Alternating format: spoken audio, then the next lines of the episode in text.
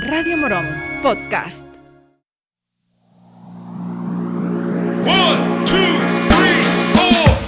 Comienza Ser Emprendedores, el espacio sobre negocios con José Aracil. Pues em, vamos con un nuevo episodio de Ser Emprendedores con nuestro experto en empresa y en emprendimiento, José Aracil. Muy buenas tardes. Buenas tardes, Rosario. Bienvenido. Bueno, pues yo ya estoy lista para tomar nota de todos los consejos y lo que se aprende en esta sección, pero no sé con qué me vas a sorprender hoy. Bueno, pues hoy empezamos el primero de dos programas para em, hablar de una clasificación muy simple de modelos de negocio. ¿vale? Y son los modelos de negocio lineales versus eh, lo que se conoce como modelo de negocio basado en plataformas. Y bueno, pues mira, buscando información he llegado a una, a una pregunta y la respuesta me ha hecho mucha gracia. Y he dicho, esta me la voy a guardar, que va a ser la pregunta de la semana para Rosario. Así que voy con ella. ¿Cuál es el primer negocio de la historia? No sé, mm, la venta de comida. por ejemplo? Bueno, mira, la respuesta correcta, entre comillas, pero desde luego ocurrente, es que el primer negocio de la humanidad fue el marketing persuasivo, porque la serpiente tentó a Eva a comerse la manzana y ella se la comió. Bueno, iba a llegar yo ahí. Complicado, ¿verdad? Bueno, pues nada, oye, dicho esto, vamos con el programa de hoy. Vale, muy bien, pues adelante. Venga, pues como decía antes, en el mundo empresarial existen dos enfoques eh, principales de modelo de negocio. Son el lineal y el basado en plataforma. Y hoy te voy a explicar muy brevemente en qué consisten. En el modelo de negocio lineal, la empresa crea un producto o un servicio y lo lleva directamente al consumidor. Es como una cadena de valor secuencial, desde la producción hasta la venta final. Ejemplos clásicos pues incluyen la fabricación y venta de productos físicos. En inglés, este modelo se conoce como pipeline, que se traduce en tubería. Imagínate que por un lado entran los materiales y por el otro sale el producto que va al consumidor. Bien, por otro lado tenemos los modelos de negocio basados en plataforma. Aquí la empresa actúa como una especie de intermediario, proporcionando un espacio donde los usuarios pueden conectar, interactuar y realizar transacciones. Ahora bien, no todas las plataformas son digitales como pues, ejemplos Uber o Airbnb o a lo mejor más cercano a nosotros Zalando o PC Componentes. En el pasado también había plataformas. Por ejemplo, un centro comercial es lo más parecido a una plataforma pero en modelo analógico. La clave está en facilitar la interacción entre usuarios, vendedores e incluso los fabricantes. En resumen, el modelo lineal sigue una ruta directa, mientras que el basado en plataforma crea comunidades y conexiones.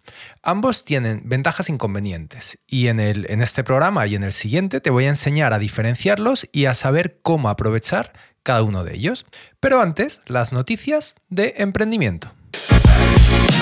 Ovo, la empresa de Málaga que crea una segunda piel para sentir los videojuegos, ha ganado un importante premio en Estados Unidos, el CES Innovation Awards Honoree. Y por si no sabes qué es esto del CES, es el Consumer Electronic Show, y es la feria de electrónica de consumo más grande que se celebra cada año y donde se presentan pues todo tipo de novedades, desde un BMW que se aparca solo hasta un secador de L'Oreal que usa infrarrojos y aire para dejarte el pelo suave, suave. Bueno, el caso, volviendo a la noticia. La empresa cuenta con el patrocinio del Polo Nacional de Contenidos Digitales de Málaga, una entidad pública bajo el Ayuntamiento de Málaga que tiene como objetivo promover el emprendimiento y generar un sólido ecosistema en torno a las industrias del videojuego, la realidad virtual y la producción audiovisual. Y el Polo responde a la estrategia de Málaga para convertirse en una ciudad innovadora y tecnológica, la Silicon Valley del sur de Europa. ¿Y por qué me gusta esta noticia? Bueno, pues porque parece que los únicos que pueden innovar y desarrollar buena tecnología son los americanos en Silicon Valley. Y eso, pues, pues no es así. Realmente hay muchísimo talento en nuestra tierra. Con lo cual, en Andalucía, oye, si Málaga se convierte en un centro de atracción de desarrolladores y de programadores de calidad, bueno, pues, pues tendremos que barrer para casa y seguro que hay mucha gente en la campiña sevillana que pueda aportar valor ahí. Así que, grandes noticias. Felicidades, Obo. Hoy tenemos con nosotros a Marta Núñez del Centro de Psicología Araal. Marta, preséntanos tu despacho. Pues lo que hacemos en, este despacho de psicología es atender a personas que vienen pues con algún problema emocional, con alguna crisis existencial que, suele pasar a, edades entre los 20 y 30 y luego a los 40 y, mucho más tarde luego también en la, en la mm. Muchas personas cuando se ven en la última etapa de la vida, pues acuden con mucha frecuencia a consulta. Y, como no, pues para atender también temas de ansiedad, de depresión, eh, temas más comunes, ¿no? Que todos podemos conocer. El primer aspecto que diferencia un negocio lineal de un negocio de plataforma es la forma en la que se obtiene la rentabilidad. En este caso, la clínica de Marta tiene como objetivo generar ingresos y lograr rentabilidad a través de la venta de sus servicios de psicología. En el próximo episodio veremos cuál es la diferencia con un negocio de plataforma, ya que obtienen rentabilidad de una forma muy diferente. ¿Y cuántos sois en la consulta? Pues ahora mismo somos cuatro personas, tres psicólogas y una persona que atiende el teléfono, la agenda y en la que nos lleva un poco eh, la contabilidad y demás, en la que está uniéndonos al grupo siempre, siempre está en contacto con todas, siempre nos va dando toques, venga que vamos tarde. ¿Cada una de vosotras sois autónomos independientes, por así decirlo? ¿O esto es una empresa y os habéis contratado a vosotras? ¿Sois todas socias? Pues mira, no, la, dueña del centro soy yo, eh, que soy Marta Núñez, eh, la que fundé el centro hace 13 años y conforme ha ido creciendo eh, los pacientes que acuden a mi consulta y ya me veía desbordada, pues fui ampliando plantilla. Nosotras las psicólogas nos conviene más al estar exenta de IVA, pues cada una se hace autónoma y, Lupe, que es la que se encarga, la persona, la secretaria, la que se encarga de, agendar a los pacientes, ella recibe la llamada, recibe al paciente y ya va derivando al paciente según sus necesidades, pues a una profesional o a otra dependiendo de cada una la necesidad que traiga, de cada, un, cada paciente la necesidad que traiga y eh, la especialidad que tenemos cada una de las que trabajamos aquí, de la psicóloga. La propiedad de los activos es otro punto que diferencia a un modelo de negocio lineal de uno de plataforma.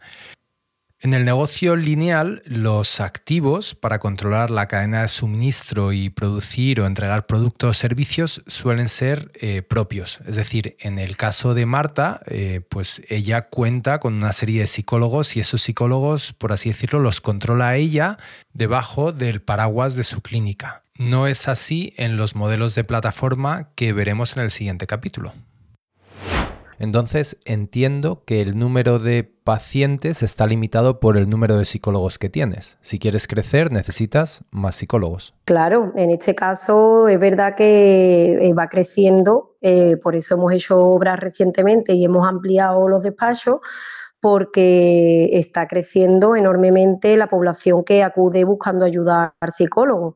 Eh, cada vez pues la gente es más consciente de la necesidad de cuidarse a nivel mental y, que su físico, su vida, su felicidad pues depende de lleno con, con la salud mental que la cuida, ¿no? En este caso el psicólogo. En el modelo de negocio lineal, la escalabilidad es un reto.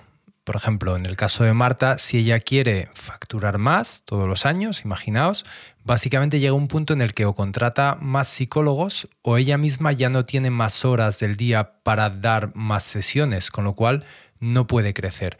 No es así en los modelos de negocio basados en plataforma.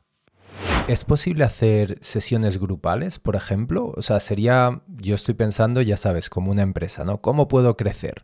¿Eso es, es, una posibilidad? Es decir, con un solo psicólogo tener a más pacientes de golpe o estoy diciendo una locura? No, no, una locura, ¿no? Se hace y con muchísima frecuencia. De hecho, lo hacemos aquí. Eh, hacemos terapias grupales, unimos a, reunimos a grupos cuando vemos, tenemos, por ejemplo, pacientes que vienen a nivel individual que, y, vemos el mismo profesional, en este caso, por ejemplo, te hablo de mí, y veo que tengo una población eh, de pacientes, imagínate que tengo seis pacientes con características muy parecidas, pues les planteo que podamos hacer eh, mensualmente, por ejemplo, una reunión grupal y la verdad que es muy, muy, muy beneficiosa la terapia grupal. O sea que una, consulta de psicología da mucho, mucho, muchas opciones para trabajar, para crecer y para hacer, hacer negocio. En el caso de Marta, hay una forma de escalar el negocio y es por medio de las terapias de grupo. Es decir, sin necesidad de contratar a más eh, psicólogos, en este caso lo que podría hacer es tener más pacientes a la vez. Esto es una idea que podéis trasladar a vuestro negocio también. Es decir, buscar formas en las que podáis ser más eficientes a la hora de entregar los servicios.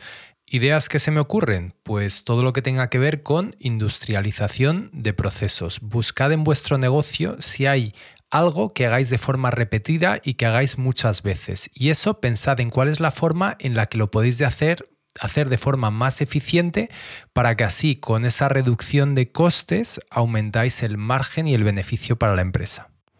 Acabas de comentar que habéis hecho una reforma hace poco, entonces entiendo que además de que el número de psicólogos es un factor limitante para crecer, la, la, consulta también es un desembolso de material importante, la psicología, o cómo funciona? Pues sorprendentemente eh, para la gente, para el que está, para los psicólogos ya lo conocemos, pero para la gente cree que solo que los psicólogos no invertimos, ¿no? que no tenemos ningún gasto en nuestras sesiones, porque trabajamos con nuestras palabras, ¿no? con el diálogo.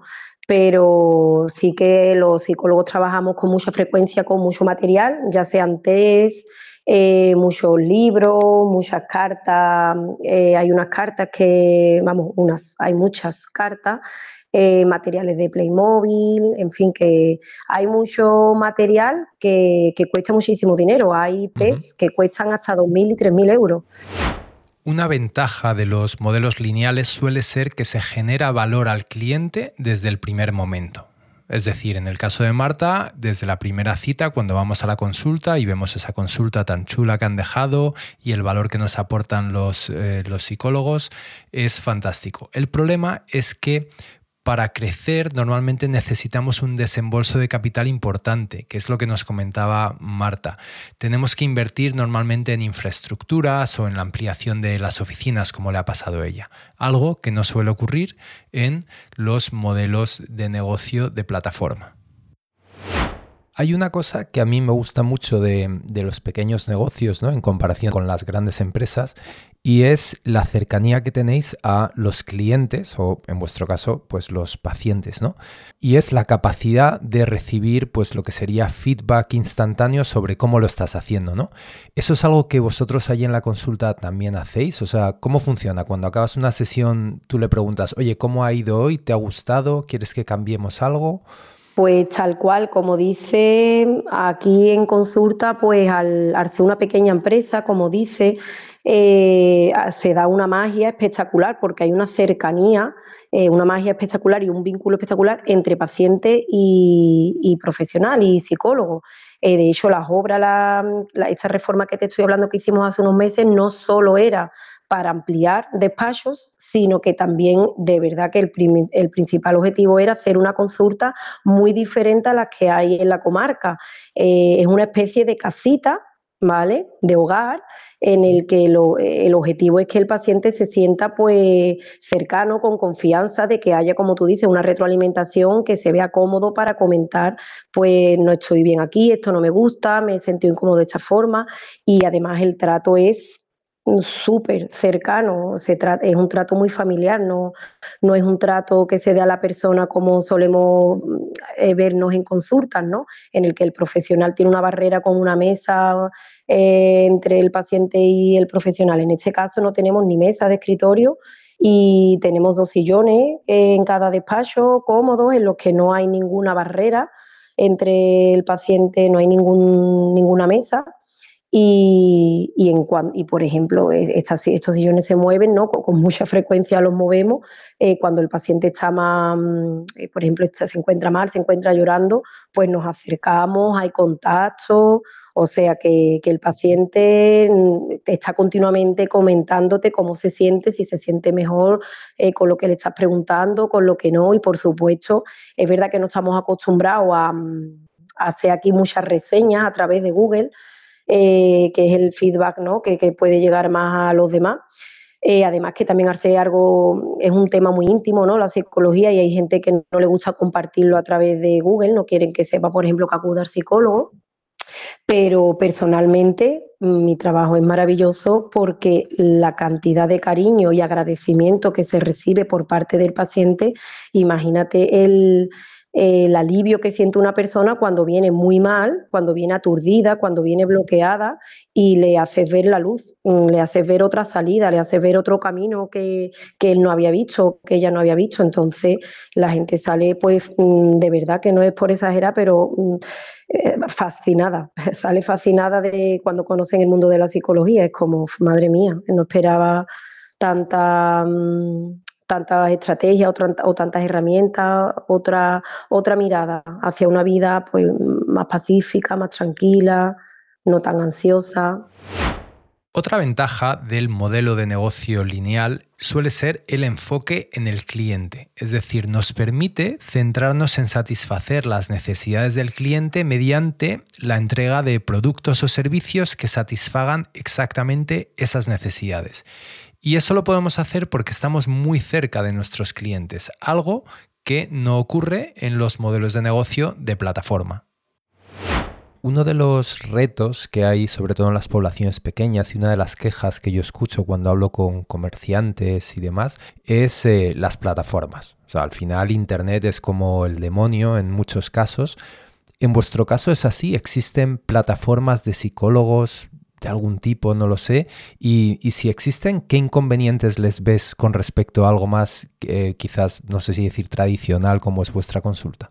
Pues la verdad es que yo soy, además a nivel personal, bastante tradicional en el trabajo de la psicología. Eh, porque pienso que a través de una pantalla las cosas son diferentes. No, no, para mí la magia de la psicología, como comentaba, es la cercanía, el que tú te sientas en un espacio seguro, eh, en el que alguien está contigo a tu lado, acompañándote. Eh, que no estás solo, el contacto es vital. Hay veces que, solo con tocarle con la mano la persona pues ya se siente arropada. Hay mucha, mm, hay mucha, mucha sensación en la población en general hoy de soledad. Y, el hacerlo a través de las plataformas, como hoy se publicita muchísimo. Primero que no comprueba, mm, creo, tan fácilmente, porque aquí, por ejemplo, tenemos en el despacho las titulaciones, cursos, formaciones que tenemos. Eh, y sin embargo, a través de online, tú te tienes que querer la formación de esa persona. Aparte, pienso que es muy frío. Yo a veces hago terapias online, pero porque son pacientes que ya tenía y se van a, se, se, van a vivir a otras ciudades y, sigo siendo su psicóloga. Entonces lo hacemos a través de una pantalla y ellos y yo coincidimos en que no tiene nada que ver y cuando vienen a Araal o al pueblo de, de la comarca que vivan ellos por visita, eh, me cogen cita. O sea, tengo pacientes que se van a Ibiza ya la temporada eh, o a Palma y, y, vienen, por ejemplo, un fin de semana de descanso, pues me llaman, Marta, voy tal fin de semana para allá, por fin, armo un hueco, porque no es lo mismo presencial eh, las expresiones, el lenguaje no verbal. Como psicóloga te digo que es un factor muy importante a considerar. No, se valora muchos puntos, no solo lo que verbaliza la persona, sino eh, la expresión que tiene con su cara, el cuerpo, las depresiones, por ejemplo, eh, se ven mucho a través del cuerpo y trastornos psicóticos como la, también la esquizofrenia y demás eh, se valoran a través de no solo de lo que esa persona te comenta, sino también con el físico, si viene aseado, si viene em, eh, peinado, los hombros hacia adelante, encorvados, en fin, hay muchos muchos matices que, se consideran eh, de forma tradicional, de tú a tú, aquí de forma presencial. En muchas ocasiones los negocios lineales también se pueden beneficiar de las plataformas, no son excluyentes. Por lo que te invito a que explores si existe algún tipo de plataforma cercana a tu negocio donde puedas eh, aparecer. Por ejemplo, imaginémonos un concesionario de coches. Muy probablemente tengan un negocio relativamente lineal, sin embargo, puedan aprovecharse de una plataforma de compraventa de coches para dar salida a aquellos vehículos que no pueden quitarse de encima en su concesionario en persona o tradicional. ¿cuáles son los desafíos específicos a los que te enfrentas tú en tu consulta desde el punto de vista empresarial?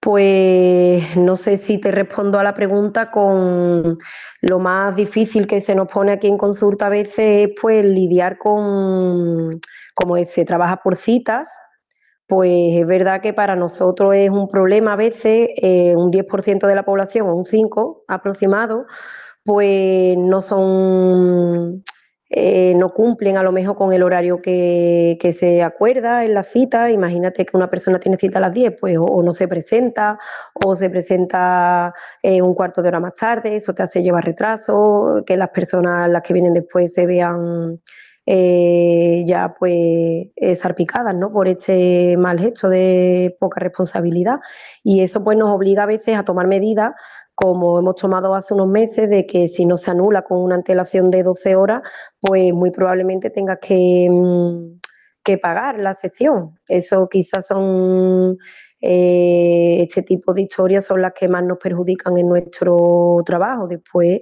pues no creo que no se me ocurre ninguna historia así más. La ventaja que tiene Marta con su negocio lineal con respecto a una plataforma es que puede ajustar a la medida de sus clientes las decisiones de negocio. Es decir, por ejemplo, si ella decide que quiere aplicar una penalización, como ha comentado antes, para mejorar la experiencia de otros usuarios y que no tengan retraso, es algo que puede aplicar a su negocio sin que impacte a nadie más. En el caso de una plataforma, normalmente esas decisiones afectan a una comunidad de usuarios muy grande, con lo cual puede que sea beneficioso para algunos usuarios, pero para otros no. Y ya para terminar, Hoy hemos visto los modelos de negocio lineales. La ventaja principal es que estamos muy cerca de los clientes, con lo cual es fácil entender cuáles son sus necesidades y normalmente es fácil tener una rentabilidad desde el primer día. El problema principal de este tipo de modelo de negocio es la escalabilidad. Si queremos crecer, tenemos que contratar y tenemos normalmente que ampliar, eh, pues ya sea las oficinas, ya sea la infraestructura, ya sean las máquinas que tenemos, ya sea el personal. En el próximo programa veremos el modelo de negocio de plataforma, con sus ventajas y sus inconvenientes.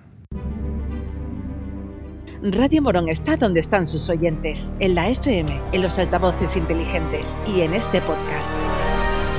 Hazte patrocinador de nuestros contenidos. Manda tus comentarios o notas de voz al WhatsApp del programa, el 674-629323. Hola José, quiero hacer un concurso entre los seguidores de mi tienda y he visto que en la radio estas navidades habéis hecho un montón de sorteos. ¿Qué herramienta habéis usado? Gracias. Si el sorteo es algo de gran valor o esperas un número de participantes elevado, te recomiendo que busques asesoramiento legal. Lo típico que se escucha muchas veces de bases depositadas ante notario es por algo. Dicho esto, si vas a hacer algo como hacemos nosotros en la radio, no sortear pues un jamón, un lote de vino, una cena para dos, bueno, pues ahí hay herramientas online que están muy bien. La gratis, entre comillas, que te recomiendo es app sorteos. En esta cargas una lista de participantes y la app te saca uno al azar, sin más. Tiene opciones de pago, pero lo básico que usamos nosotros lo hace. Otra opción que he usado en el pasado y que va muy bien con Facebook es Easy Promos. Esta también las opciones así más avanzadas son de pago, aunque eh, también tiene opciones gratis, así que tú decides. Te recuerdo que este y el resto de programas de Ser Emprendedores están disponibles en tu plataforma de podcasting favorita. Simplemente busca Radio Morón Podcast. Nos vemos la semana que viene en otro programa de Ser Emprendedores.